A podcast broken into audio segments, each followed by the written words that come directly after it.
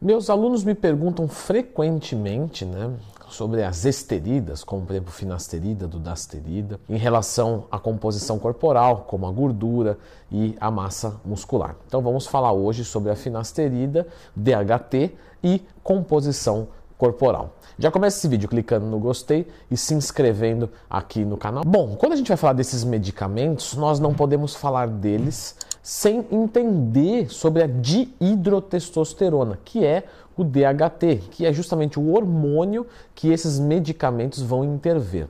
Então, se a gente não entender o DHT, o hormônio, não tem como a gente entender o restante tão bem. Então, vamos partir da dihidrotestosterona. Um outro nome para dihidrotestosterona, ou 5-alfa dihidrotestosterona, que é a mesma coisa, também pode ser chamada de androstanolona ou estanolona. E é daí que vem o nome estanazolol, já que o estanazolol é um derivado da dihidrotestosterona, do DHT ou da estanolona. Pois bem, o DHT é um esteroide sexual androgênico e é, obviamente, um hormônio endógeno, ou seja, que o nosso corpo produz DHT. E se você percebe, o nome dele é dihidrotestosterona, ou seja, ele é fabricado através da testosterona por uma enzima 5-alfa-redutase. Então, essa 5-alfa-redutase vai pegar a testosterona em alguns tecidos e vai catalisar, vai acelerar, vai converter de forma eficiente a testosterona em dihidrotestosterona. Em que tecido isso acontece?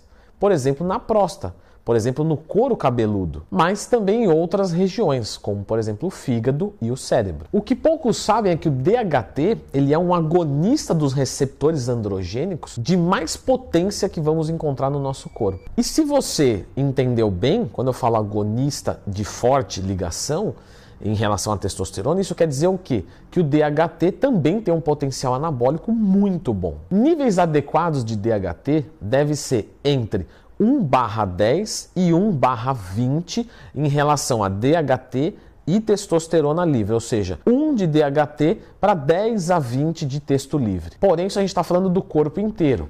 Por exemplo, na próstata, não, nós vamos ter muito mais do DHT do que da própria testosterona. Leandro Twin, por que eu não vejo injeções de DHT para ganho de massa muscular então? Porque os estudos nos mostraram que para esse efeito estético anabólico, o DHT, por sua vez, não foi tão eficiente. E aí que começa a ficar interessante.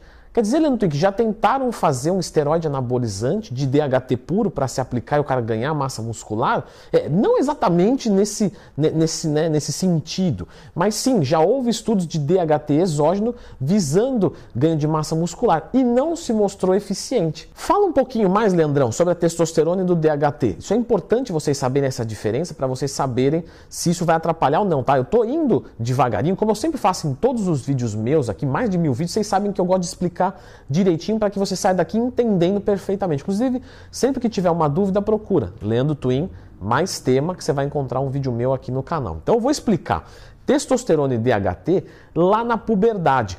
Quando está ocorrendo o processo maturacional dos meninos, o que, que cada um desses hormônios faz? E para que, que eu tenho que saber disso? Para você entender se isso te atrapalha esteticamente ou não. Testosterona vai ser muito ligado à espermatogênese e também a parte de reprodução, ou seja, a parte de fertilidade.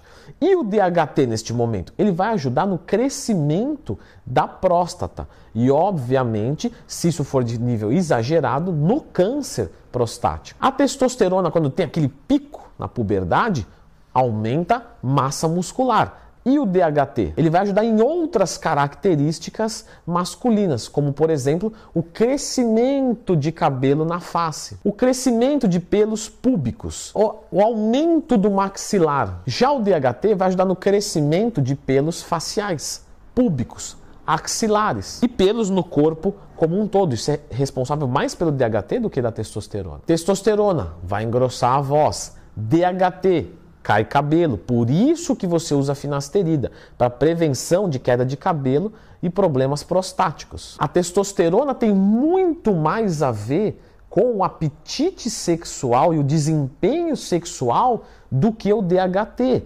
O DHT, por exemplo, ele vai te dar muito mais é, parte de oleosidade de pele. Então, o excesso de DHT pode ferrar a sua pele. Então, entendendo esses pressupostos hormonais, o que cada um deles coloca, a gente começa a entender se redução de nível de DHT tem a ver com massa muscular, com libido, etc. O que acontece é que, por exemplo, na finasterida, realmente na bula, tem incidência de diminuição de libido. Só que, pessoal, muitos medicamentos têm isso na bula e várias pessoas tomam e nem percebem nada. A finasterida acabou que ficou popular, que ela ataca muito a libido, porque ela mexe com o hormônio masculino, mas se vocês olharem na bula, a incidência é muito pequena. E o que acontece que eu vejo, tá, na prática, é que as pessoas chegam ali e falam o seguinte: estou tomando finasterida e minha libido está baixa. Mas será que é pela finasterida? Pode ser que seja, porque realmente na bula temos uma incidência de queda de libido. Só que o que acontece aqui, queda de libido acontece por muitos fatores. Por exemplo, muito mais incidente diminuindo a testosterona e não o DHT. Então, se eu tiver um DHT baixo uma testo alta, eu não vou ter queda de libido considerável. Agora, se for o contrário, se eu tiver um DHT alto e uma testo baixa, nossa, minha libido vai cair consideravelmente. Se isso não fosse tudo, se eu tiver problemas com estradiol, eu vou ter problema com a minha libido. Se eu tiver, por exemplo, problemas de dopamina, de serotonina, de neurotransmissores, por exemplo, usando medicamentos para controlar o humor em algumas classes, eu posso também ter, problemas. O estresse é um problema. Uma vez ou outra aconteceu na vida de qualquer homem, estado fisiológico perfeito psicológico pesado, não conseguiu ter é, ereção naquele momento. E não tem nada de errado hormonal, né, em termos de testosterona, de estradiol, é simplesmente o psicológico. Então a pessoa está passando por um grande estresse e, e, ela às vezes desacredita, porque até hoje tem pessoas que não acreditam que o psicológico tem a ver com. Pessoal, isso não é questão de acreditar ou não, não é questão, é, não tem viés aqui religioso, espiritual, não, isso é fisiológico tá? Por exemplo, quando você tem medo, você tem alguns hormônios no seu corpo. Quando você fica ansioso, você tem alguns hormônios no seu corpo. Não tem como você fugir disso. E aí você faz associação como você quer. Ah, eu associo a finasterida, mas pode ter outras origens. A finasterida pode, eu reforço, tá? Diminuir a sua libido numa incidência muito baixa. Basta você ver a bula. Veja a bula de outros medicamentos que de repente você ingere, mesmo que de vez em quando, e veja que tem muitas incidências ali que não acontecem com você. Então você pode ser um premiado, mas a chance maior é que não seja a finasterida. E como a finasterida atua, Leandrão? Muito bem, a finasterida é muito simples. Lembra que eu expliquei da 5-alfa-redutase, que ela vai converter um pouquinho da testosterona em DHT? Se eu bloquear uma, um pouquinho dessa enzima, eu pum, reduzo o meu DHT porque eu, eu impeço a conversão. O que os estudos nos apontam, Leandro Twin? Porque você me explicou a questão fisiológica, muito bem, eu entendi as características da testosterona, do DHT, eu vou inibir aqui, eu não vou mexer com a testo, eu vou mexer com o DHT. Eu já vi que o DHT não tem tanto a ver com essa questão de performance sexual, não tem tanto a ver com essa questão de performance fisiológica, tanto é que deram DHT exógeno não teve ganho de massa muscular, mas o que os estudos nos apontam? Pois bem, tivemos um estudo com 70 homens observados. Esse estudo foi é, realizado pela Universidade de Medicina de Atlanta. E desses 70 homens, todos eles estavam com testosterona baixa. Fizeram um tratamento neles de testosterona para que suba a testosterona, juntamente com finasterida de 5 miligramas por dia. E que para quem toma finasterida ou já pesquisou, sabe que 5 miligramas é uma dosagem bastante alta já que a dosagem usual normalmente é de 1 miligrama. Desses 70 homens, metade deles foi tratado com finasterida, perfeito, e a outra metade com nada. O que foi observado nesses dois grupos é de que não houve diferenças significativas no ganho de massa muscular e ou na perda de gordura corporal. Porém, claro que no grupo que usou a finasterida, o DHT caiu 50%. E isso nós estamos colocando em indivíduos com a testosterona baixa, perfeito? Se colocar com testosterona alta, o resultado é para ser o mesmo, porque não se mexeu na testosterona. Se mexeu no DHT e as características do DHT não são desse sentido. Então, ah, estou tendo muita acne durante o uso dos esteroides anabolizantes, meu cabelo está caindo, vou usar finasterida como um protetor. É válido? Vou perder performance por causa disso? Não.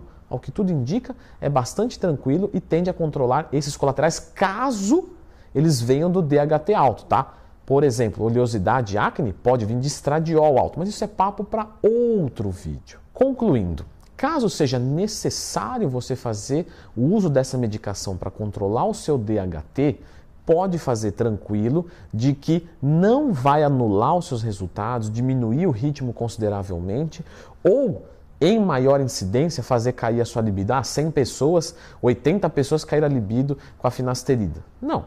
E se a sua libido cair, se o seu resultado for ruim, muito provavelmente é por dieta e treinamento de forma errada. Ah, Danton, mas no começo, antes de eu tomar, respondia muito bem. Hoje, hoje eu já não respondo tão bem. Pois bem, mas antes você tinha menos idade, de repente antes você era menos treinado. Quando você é mais forte, para você ser mais forte é mais difícil.